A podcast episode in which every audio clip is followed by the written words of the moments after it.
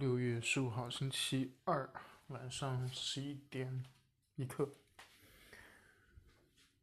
今天晚上吃完饭，跟一个同事聊天，聊到关于上个月一直到上周结束的一个培训课程。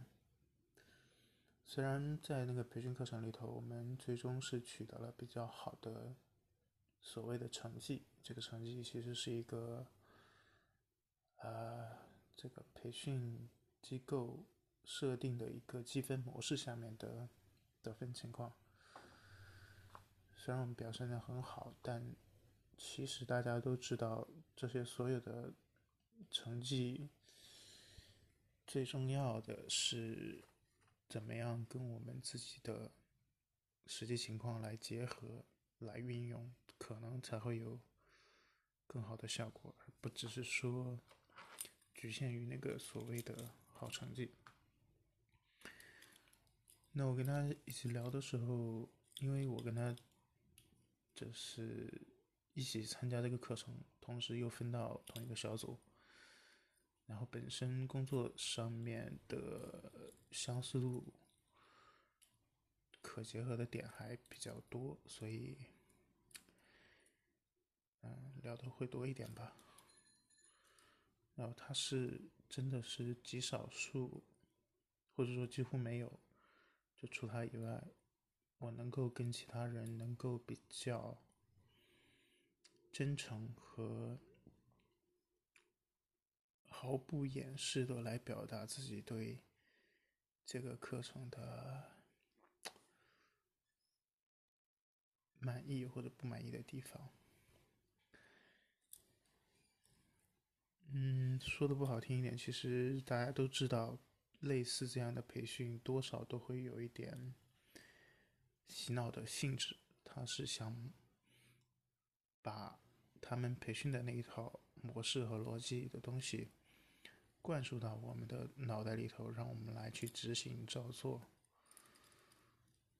当然了，只是不同的培训机构这个程度不太一样，其实大体上都是同一个模，同时都是同一个大的模型模式吧。然后再加上他这个培训出身的人本身又是做销售出身的。然后，销售属性的工作岗位一般都会让外人看起来像是打了鸡血一样，因为他们目标简单干脆，那就是业绩。那怎么做好业绩？不拉不拉就可以讲一大堆的东西。再加上一个是呃岗位不一样，再一个是行业可能。也不同，啊，其实很难得的是怎么把它讲的东西跟我们自己实际结合。所以做完这个培训，理论上是大家应该一起来思考一下，对不对？但现实情况就是，其实公司层面已经迫不及待的想看到所谓的落地了，那就是怎么。把他们课程里头讲的工具能够运用起来，然后接下来我们得每周固定去上报一下我们使用这些工具的频率啊、方法呀、效果呀之类的。所以其实无形当中对我们最直观的感受，包括我这个同事也说到，那就是其实是额外给我们增加了一个大的负担。因为他根本就不考虑，也不询问一下我们怎么去结合，而只在乎这个结果，我们有没有结合，结合的多少次，有一个什么样的频率。所以，简单来说就是简单粗暴，因为。从逻辑上来说，那我们已经都做过培训了，然后大家都已经知道了这些基本的概念了。那所以接下来就是怎么去用它了。它，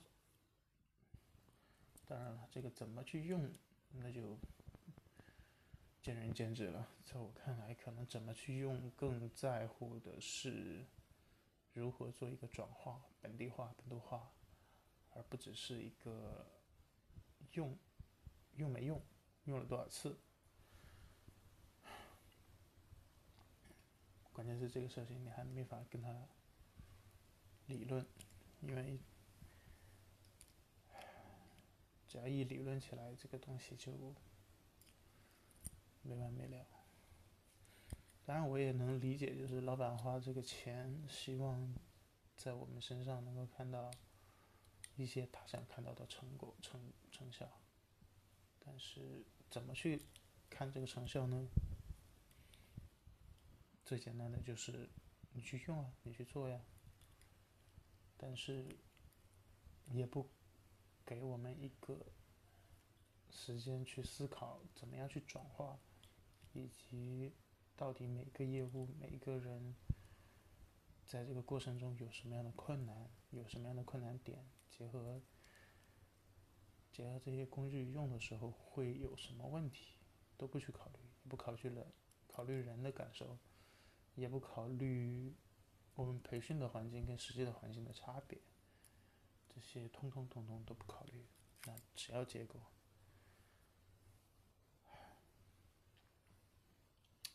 所以就会很难受。唉，怎么说呢？我觉得，在一个公司的环境里头，包括人的所谓的成长里边。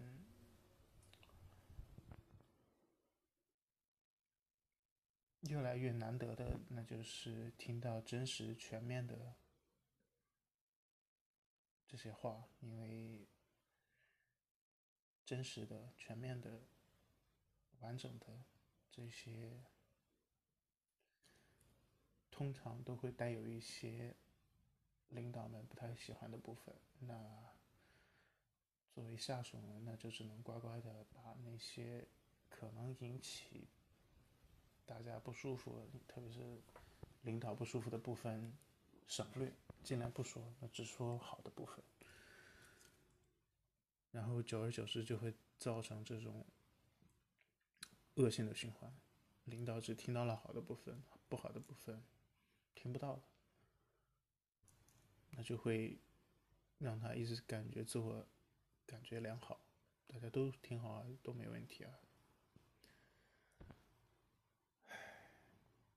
当然，我觉得这是也是挺可悲的一件事情吧。那就是越往这种方向去发展，那领导层就越听不到真实全面的这个信息了。当然，简单，嗯，再抽离一下来说，就是我这个同事提到的一点，我觉得也是最直观的一点，那就是我们的工作越来越。让我们不开心了，然后每个人都越来越没有目标了，没有自己的目标了。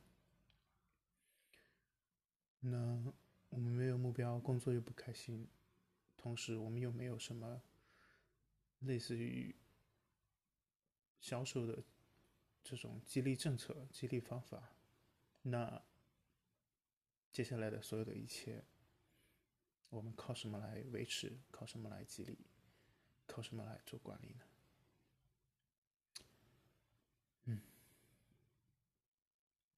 这是一个问题。我们自己都不开心，我们怎么能让自己管理的团队、管理的人员开心呢？嗯，真的是很好的一个问题。行吧，今天就聊这么多，晚安。